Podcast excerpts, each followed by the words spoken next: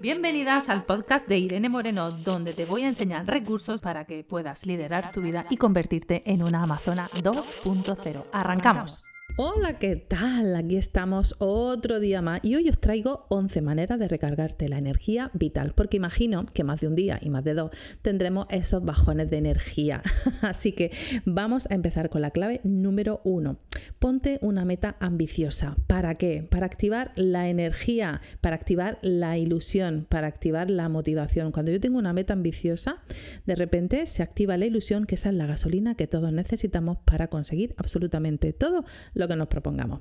Número dos, mejora la calidad de tu sueño. ¿Cuántas veces resulta que has tenido una mala noche, no has descansado lo suficiente y por la mañana has tenido un mal humor y un dolor de cabeza y un mal día tremendo?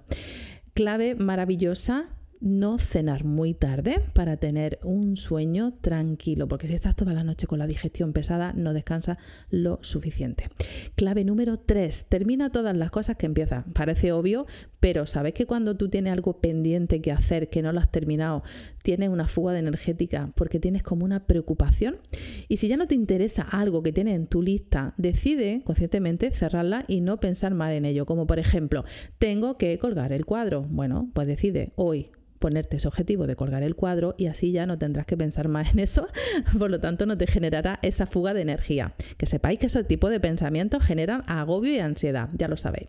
Número 4, acte un detox de información tecnológica, sobre todo evita redes sociales, teléfono, televisión. Imagínate un día o dos días sin redes sociales, sin teléfono, sin televisión. ¡Wow! Esa desintoxicación, ya no solamente a nivel energético y nivel mental, sino a nivel de, toda esa, mm, eh, ¿cómo digo yo? Toda esa intoxicación de, redes, ¿no? De, esa contaminación que hay, es muy, muy importante porque te vas a sentir súper bien. O si no, compruébalo. Yo digo que nunca me hagáis caso, que siempre comprobéis las cosas. Clave número 5, bebe más agua. ¿Por qué? Porque somos un 80% de agua. Si yo mm, no tengo agua suficiente, el cuerpo se la va a quitar a otro órgano entonces vamos a tener dolor de cabeza, vamos a tener mucho cansancio y vamos a tener falta de claridad mental. Clave número 6. Haz ejercicio de forma regular. Y eso significa, para las que somos perezosas y perezosos, coger la escalera, subirla. Si estás en un quinto, da igual. Te subes tres pisos andando y el resto en el ascensor. Si vives mm, cerca o lejos de un sitio, aparca dos calles más atrás. Se casa, se casa. se trata precisamente de mover un poquito el cuerpo cada día, porque al final son los hábitos los que marcan la gran diferencia. Clave número 7. Come más verdura y toma más suplementos para compensar la falta de vitaminas y minerales. Los que tenemos cierta edad y tenemos una dieta poco equilibrada, sí que necesitamos ya esos suplementos de vitaminas y minerales. Hay que tenerlo muy en cuenta porque si queremos llegar sano y saludable a los 80, a los 90 y no necesitar a alguien que me ayude a ponerme el jersey o a levantarme del baño, pues es importante que empecemos a tomar eso ya.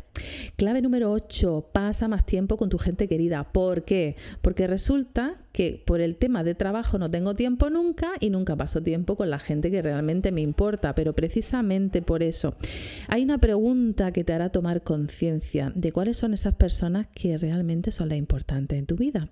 Y esas personas son esas personas que ahora mismo te vienen a la mente si yo te digo cuáles son las personas que te gustaría que estuviesen a tu lado la última semana de tu vida.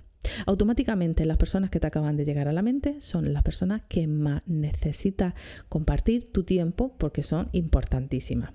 Y son las que menos tiempo le dedicamos por la general. Así que Vamos a ello.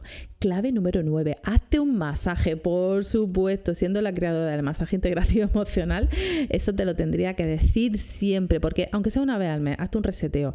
Esa caricia, ese masaje hace que esa inflamación que tienes consecuencia del estrés se drene. Además, se activan todos los opiáceos naturales, toda la serotonina, dopamina, endorfina, hace que te sientas súper bien y que tu mente se despeje, sobre todo si estás muy, muy estresado, muy estresada. Clave número 10, pasa más tiempo en la naturaleza. Si no tienes tiempo de ir al campo, Date un paseo, respira aire puro, vete un poquito a la playa, pero un poquito. Y sobre todo los fines de semana aprovecha, porque esa recarga de energía hace que tu cerebro esté en una frecuencia de onda beta maravillosa para que estés muchísimo más relajado. Y clave número 11, y por ser la última no menos importante, medita. Medita qué significa que te concentres en tu respiración conectes con las sensaciones de tu cuerpo, vayas viendo pasar cada pensamiento sin entrar en ello. Y aunque sean tres minutos al día, hace Ah, esa sensación de respiración, de conectar, de sentir, hace que tu energía suba. Así que espero que os sirvan y que pongáis en práctica estos pequeños hábitos que mantenidos en el tiempo hacen que tengáis una vida realmente extraordinaria y que suban vuestros niveles de energía. Así que nada, nos vemos en el próximo programa. Un besito. Chao, chao. Bueno, chicas, y hasta aquí el podcast de hoy. Estoy deseando leer vuestros comentarios. Espero que os haya gustado muchísimo y hasta el próximo programa. Y recuerda, hasta entonces, sé fuerte, sigue avanzando y nunca, nunca, nunca dejes de sonreír.